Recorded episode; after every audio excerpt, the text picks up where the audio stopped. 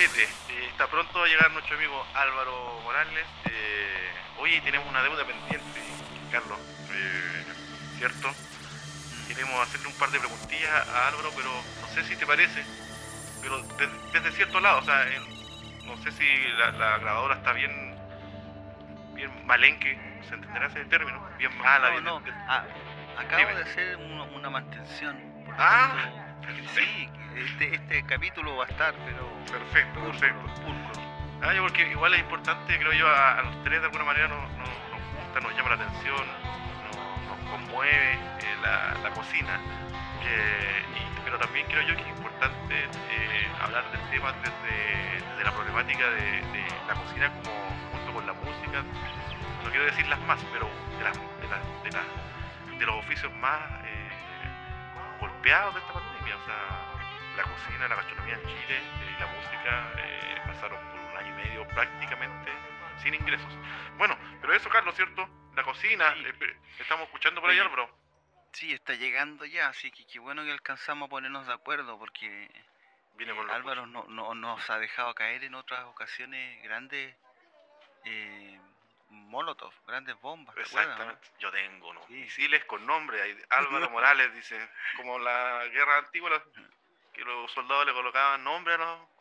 Qué horrible, ¿eh? pero bueno. Pero, que, pero bueno, ahí está llegando Álvaro, qué interesante y qué privilegio también eh, poder eh, acercarnos al tema con, en este caso, bueno, con dos grandes referentes para mí, como lo son Gustavo y Álvaro, chef dedicado, investigador.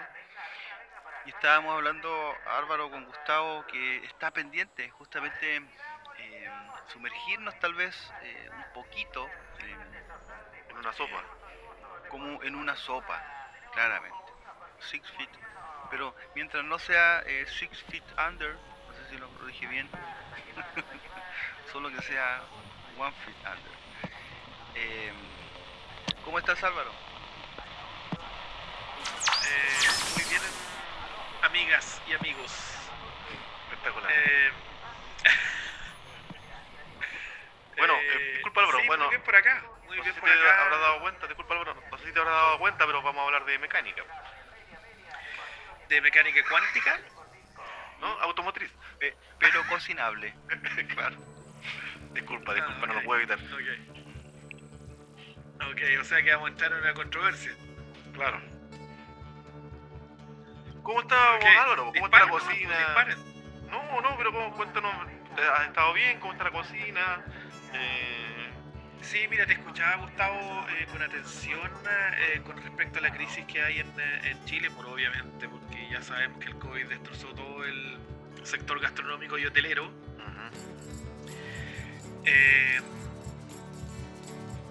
y sí, es, es una pena porque justamente en Chile estaba pasando un cambio revolucionario con la reivindicación, por así decirlo, de la no sé si llamarlo cocina chilena, pero, pero yo creo que era algo eh, con respecto a tomar un poco más o conectarse más con, ah, con esta identidad que había estado como un poco ahí en el baúl de los recuerdos. Mm. Exactamente.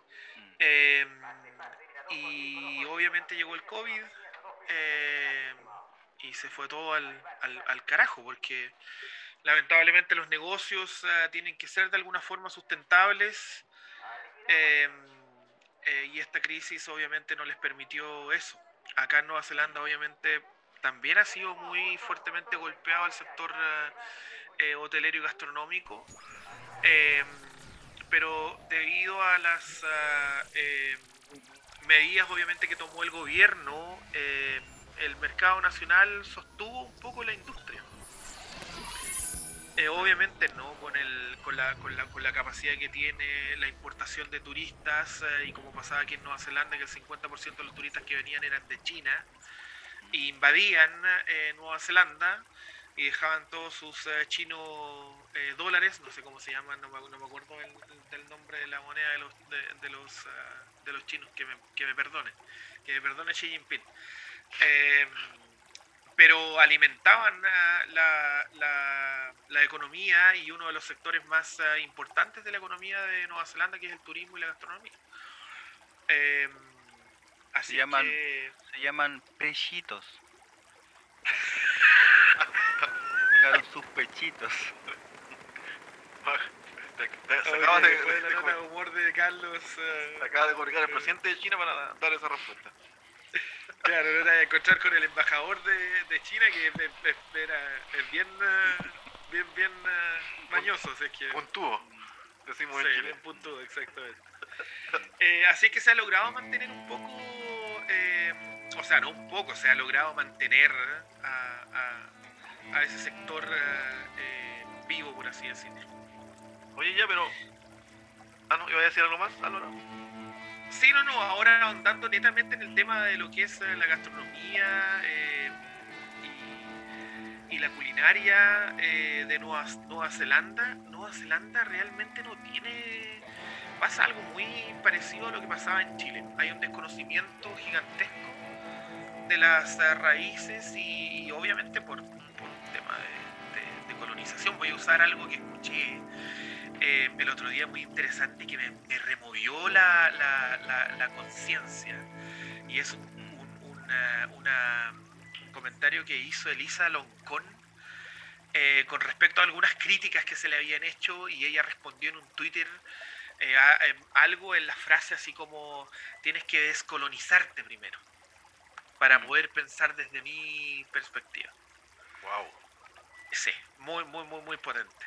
Wow, wow. Y, y yo creo que es algo que a mí me, me- eh, realmente me removió porque, porque y eso es lo que pasa aquí en Nueva Zelanda. O sea, la, la colonización fue tan fuerte aquí en Nueva Zelanda y el asentamiento de, de, de toda la, la- los ciudadanos obviamente que venían desde, desde United Kingdom, del Reino Unido, Gran Bretaña, eh, que la- los pueblos nativos de acá casi desaparecieron.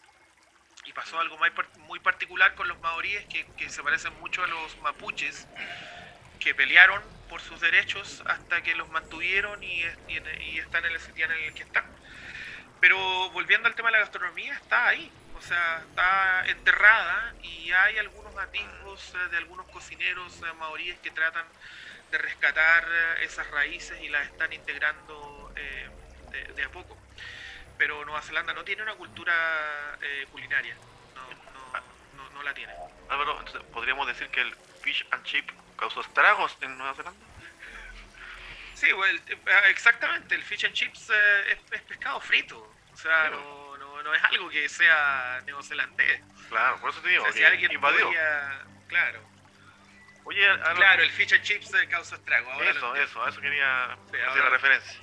Eh, mientras, mientras Carlos eh, piensa, yo ah, voy a ir directo, como decimos en Chile, a, a la papa de la cazuela. Justamente mi- tengo una pregunta, yo creo que cada uno tiene una visión, no, no, no, no- creo que necesariamente cocinero pueda tener una visión de esto que te voy a preguntar, me parece que cualquier persona puede tener una visión de esto, pero obviamente que es importante saber cada visión, escuchar cada visión. Entonces, para ti Álvaro como, co- como cocinero, igual con una trayectoria ya más o menos larga, importante al menos, eh, en, la cantidad de años, eh, eso, pero eso que quería preguntarte, ¿qué, tan importante crees, qué tan importante crees tú es para un país, para una cultura, para una nación, no sé cómo la quieran, como la quieran llamar, el identificarse con su gastronomía o con, su comida también, como la quieran llamar, con su gastronomía, con su... ¿Qué tan importante es para, para un país, por ejemplo, como Chile, un país mestizo, lo hemos hablado tanto acá, qué tan importante para Chile, por, e- por ejemplo, no, no- no, quiero solo ejemplificarlo, para, es identificarse con su cocina, con su gastronomía? ¿Qué, qué relevancia le, le otorgas tú a eso? Bueno, Y, y- y tomándome con lo que acabas de decir recién, porque Nueva Zelanda tiene enterrada un poco esa, eh, esa identidad gastronómica. Uy, es una palabra, es una pregunta. Estuve un año pensando esta pregunta. Elaborándola. Es como exactamente lo, lo- me, enfrento a la misma, a la- a la- a la- al, al mismo problema que se enfrentaban ustedes cuando les preguntaba acerca de algún tipo de, de, no sé, alguna pregunta que tocaba algún, eh, algún, eh, alguna tecla delicada eh, con respecto a la cocina, perdón, con respecto a la música. Mira, yo tengo dos visiones. Es, eh, va, a sonar un poco, o sea, es contradictorio. Eh, es importante y no es importante. Eh, ¿Por qué lo digo así? Porque Nueva Zelanda puede tener esto,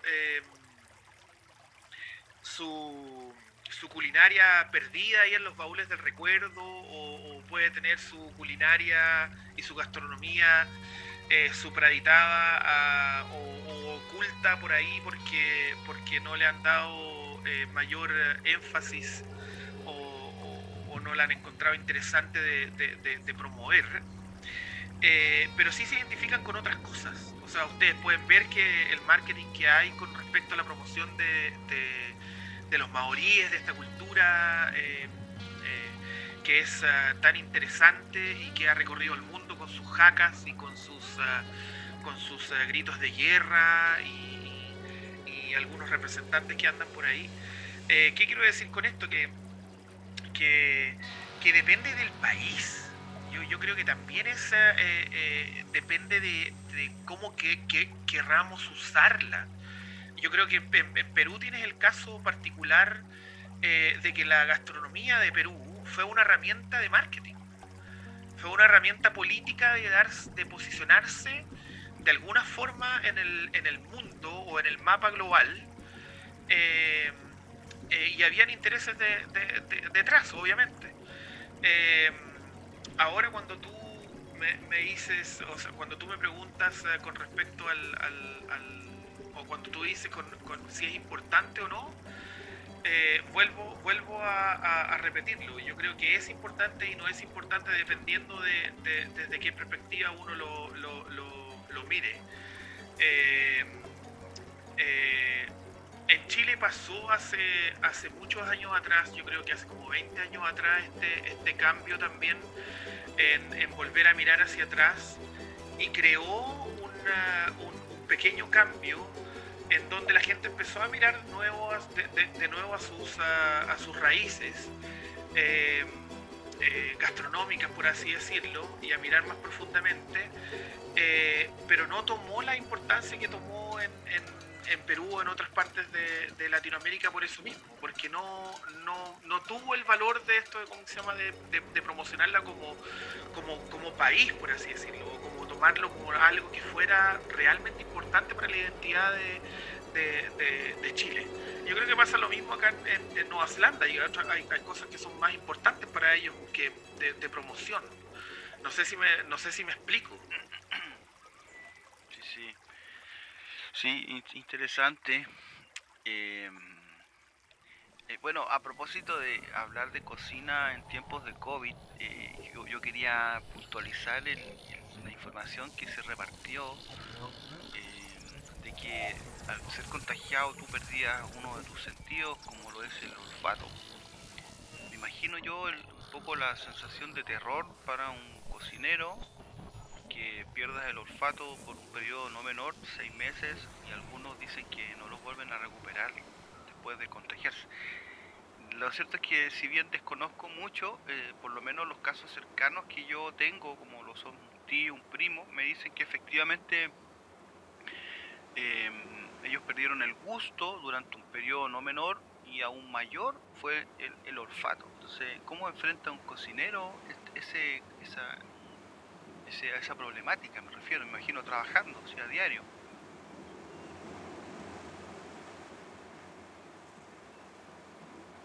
Mira, yo conozco el caso de, una, de, uno, de, los, de uno de los cocineros eh, más destacados que existe en el mundo, que es Gran uh, Chance. Él, eh, estrellas Michelin, eh, trabajó en, restaurantes muy importantes en el, en el, mundo y tiene una carrera muy destacada y tiene un restaurante en Chicago que se llama Línea. Y él eh, le dio cáncer, me parece mucho que las cuerdas vocales. Perdió el gusto y el olfato por completo. Eh, y siguió marcando tendencia.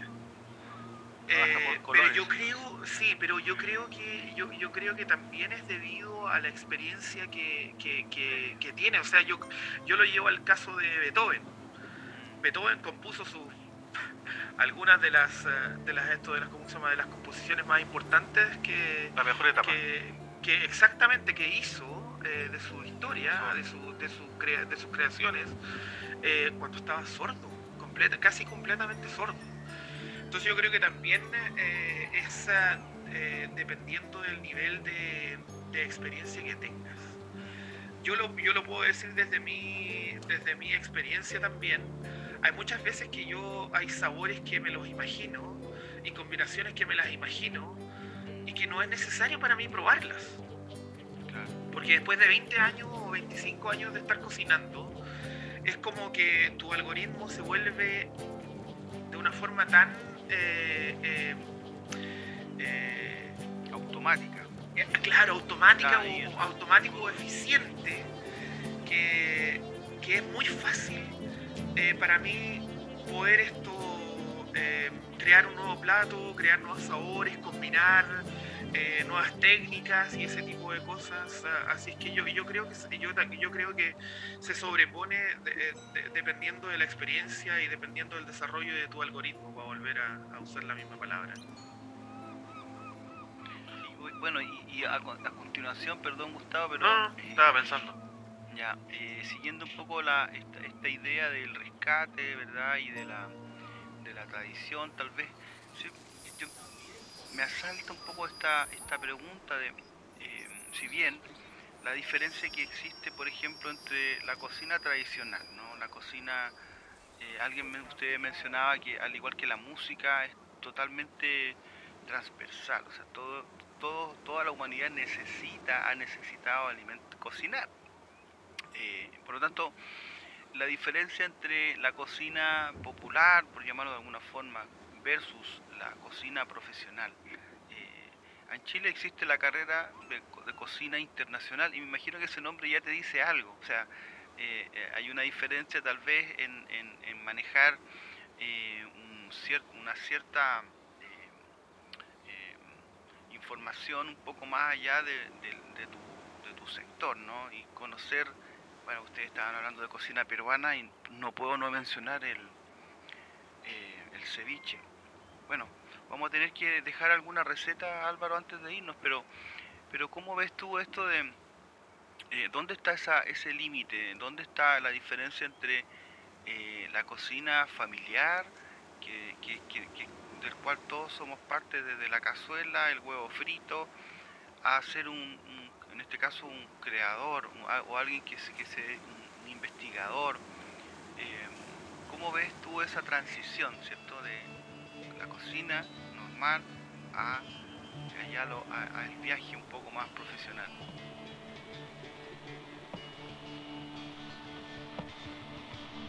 Difícil sintetizar eso, pero, pero mira, la cocina, los primeros escritos de cocina eh, se encontraron en el año, o sea, son del año primero eh, eh, del Imperio Romano.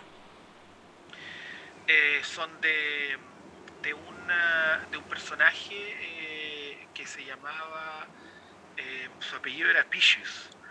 Y él eh, era, un, era un gourmet de la, de, la, época, por así decirlo, era Marcus Gavius Apicius. Y, hay muchas revistas, hasta el día de hoy hay revistas gastronómicas mundiales, de distribución mundial, que usan este nombre, Apicius.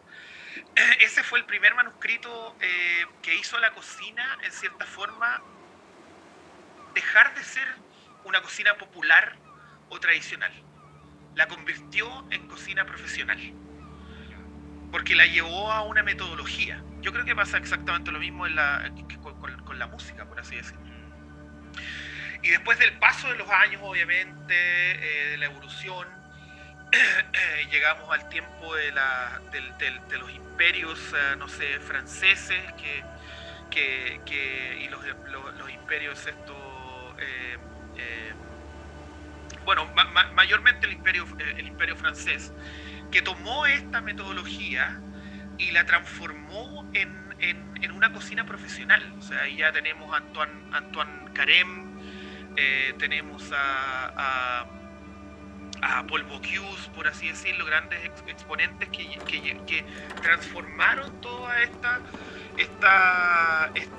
cocina por así decirlo, la convirtieron en una cocina eh, eh, eh, profesional al, establecer estructuras, fueron los primeros que empezaron a, definir roles en esta jerarquía de un equipo de cocina. Fueron los primeros, obviamente, que, usaron el nombre chef, por así decirlo, o sea, por poner a alguien a la cabeza y de ahí empezaron a, a definir específicamente roles de gente que era especialista en, ciertas técnicas, por así decirlo, o, en ciertas áreas de la, de la, de la cocina. Eh, definieron lo que era el, uniforme eh, y esto todo obviamente eh, por una necesidad que tenían las realezas o los círculos reales de ese entonces de tener estructuras que pudieran proveer de una culinaria que estuviera a, los estándares que, ellos requerían, por así decirlo. Yo creo que ahí deja de ser popular. La cocina popular eh, no se deja eh, someter, por así decirlo, a esta estructura metodológica de replicar una receta. Eh, por eso también la cocina, la cocina popular es tan rica. es porque no tiene, no tiene límites en el sentido de, del sincretismo cultural, o sea, la, la, fusión, por así decirlo, y las influencias que vienen, que vienen llegando. Eh, en, esa es la diferenciación con la cocina profesional. Ahora volviendo al tema de la cocina profesional, los franceses son los que más se han destacado eh, por eso, y por eso obviamente son como los, ah, eh, el país reinante, por así decirlo, y, haciendo referencia a lo que tú decías de la cocina internacional que se enseña en, en, Chile. es eh, porque eh, la espina vertebral de todo lo que se enseña en Chile es la cocina francesa, que definió Antoine Carême eh, hace siglos atrás en, manuscritos y en este tipo de, cosas. Entonces se enseñan todas las técnicas, todas las, estructuras jerárquicas de una cocina, se usa el mismo uniforme, eh, eh, por, eso se sigue esta, esta, esta por, así decirlo, esta metodología francesa se llama cocina internacional. Esa escuela. Yo aprovechándome que Carlos reparó la, la, grabadora cinta. Tengo aquí el listado de mis preguntas, que son 86 preguntas que me quedan eh, por hacer. Eh, tengo eh, pero dos bastante importantes, no sé si espero alcanzar. y como a Álvaro le gusta meterse en las patas de los caballos, vamos, vamos a forzar ese, esas patas de los caballos. Quiero poner ahí un tema tanto temático, pero bien, bien atingente eh, de alguna manera eh, y, en tiempos de COVID. Hasta antes del COVID eh, yo escuchaba, por ahí escuché y leí harta gente que opinaba muy en contra de todos estos restaurantes con estrellas Michelin o Michelin que ocupaban, restaurantes me refiero de alta gama, que ocupaban, no sé, 80 personas para atender 20 mesas eh, que finalmente eran restaurantes que no se autofinanciaban eh, y había estaba apareciendo mucha gente que opinaba muy en contra de esto, que era muy ficticio, de que estaban desapareciendo un poco de alguna manera porque no, se, no estaban logrando sustentarse económicamente. Entonces eran como, eran como laboratorios, experimentos, eh, pero que intentaban financiarse de alguna manera, no lo lograban y finalmente estaban ahí subsistiendo yo no, estoy haciendo aquí un juicio de valor, pero algún, esta persona decía también más por egos que por otras cosas. Yo no sé, yo creo que igual hay, hay cierta voluntad. ¿Cuál, ¿Cuál es tu opinión eh, con respecto a toda esta gastronomía de alto nivel, eh, que es muy poco accesible eh, para muchas personas, pero que obviamente me imagino que también hace su aporte ahí, pero ¿te parece real eso? ¿Te parece que puede existir en un mundo como el de hoy, donde queremos hacer las cosas un poco distintas, post-COVID también. ¿Qué te parece toda, esta, esta crítica que hacía esta persona eh, a, estos restaurantes de alta gama, por así llamarlo? Buena pregunta, ¿no? Buena pregunta. Muy, muy, muy buena pregunta. Después yo voy a preguntar por los carritos, Álvaro. para hacer un poco la... Eh, escucha, me va a pasar lo mismo que la primera pregunta, Gustavo. Porque mi, mi, mi, mi respuesta está dividida en dos. Yo creo que son necesarios. Eh, son Heidegger, necesarios. Mira, son necesarios eh, porque las barreras que han roto estos laboratorios, por así decirlo, y estos eh, restaurantes de alta gama han sido innumerables. O sea, es como lo mismo que cuestionar eh, que por qué se gastan billones de dólares en la NASA. Cuando esos, esos, esos billones de dólares se podían gastar en, no sé, países del tercer mundo eh, para erradicar, no sé, el SIDA o para, no sé, para, para acabar el, el hambruna en el mundo. También se, se, se- se podría cuestionar eso. Eh, y yo creo que Qué potente, mira, lo, lo dejé ahí bloqueado. Sí, pero mi crítica, mi, sí, mi crítica va por el otro lado también, en el sentido de que sí eh, eh, toman ventaja de ser estos sitiales de, de, de gran eh, renombre, por así decirlo, y, que tienen esta, esta capacidad de, de poner sus nombres obviamente a costa del sacrificio de muchas eh, de mucha juventud. Yo creo que ha- ha- hay muchos restaurantes que bordean eh, la esclavitud, por así decirlo. Son jornadas, Exactamente. labo- sí, son jornadas eh, de labor sin días libres, 16, 18 horas al, al, al día. Entonces no... no... Hay muchas gratis por la- los que van a hacer sus pasantías, sus prácticas. Sí, sí, exactamente, exactamente. Los es talleres o, o- o las ah, experiencias de trabajo, como les llaman, eh, a cambio de conocimiento no les pagan ni un centavo. Hay en, en en en algunos lugares en donde no ni siquiera les dan alojamiento o les dan, eh, eh, no sé, colación, por así decirlo. Eh, sí, no, yo, yo, yo he tenido contacto con muchos cocineros que han hecho eso y, y no, sí, no, no, no lo veo, no, no, no lo veo algo que, que sea eh, saludable. Hasta el día de hoy se hace y, y hay obviamente lugares que se han ganado tal reputación con su trabajo eh, de que hay colas. O sea, hay, hay listas de esperas in- interminables eh, por gente que quiere eh, tener la oportunidad de ir y trabajar unos par de meses en esos lugares. Así A es que es mí- complicadísimo. A mí me gustaría preguntar, Álvaro, eh, así como, como hay, por ejemplo, me imagino, en el tra- como en todo trabajo, eh, recetas, qué sé yo, acciones que son parte un poco del quehacer, ¿cuáles serían las prácticas eh, en donde tú disfrutas? Es decir, eh, ¿qué para ti representa, eh, por supuesto, que además de tu trabajo, de tu rol, de tu compromiso, ¿dónde está, a, tu juicio, eh, o si nos puedes compartir, eh, en definitiva, qué, es para ti un disfrute de, justamente de la cocina? Que eso involucra de pronto el compartir, el, comunidad, ¿verdad?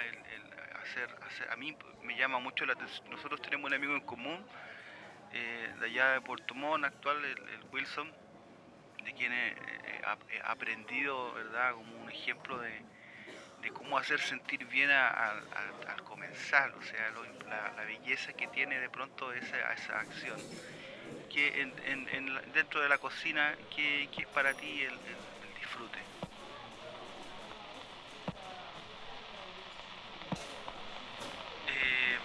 Mire, yo no.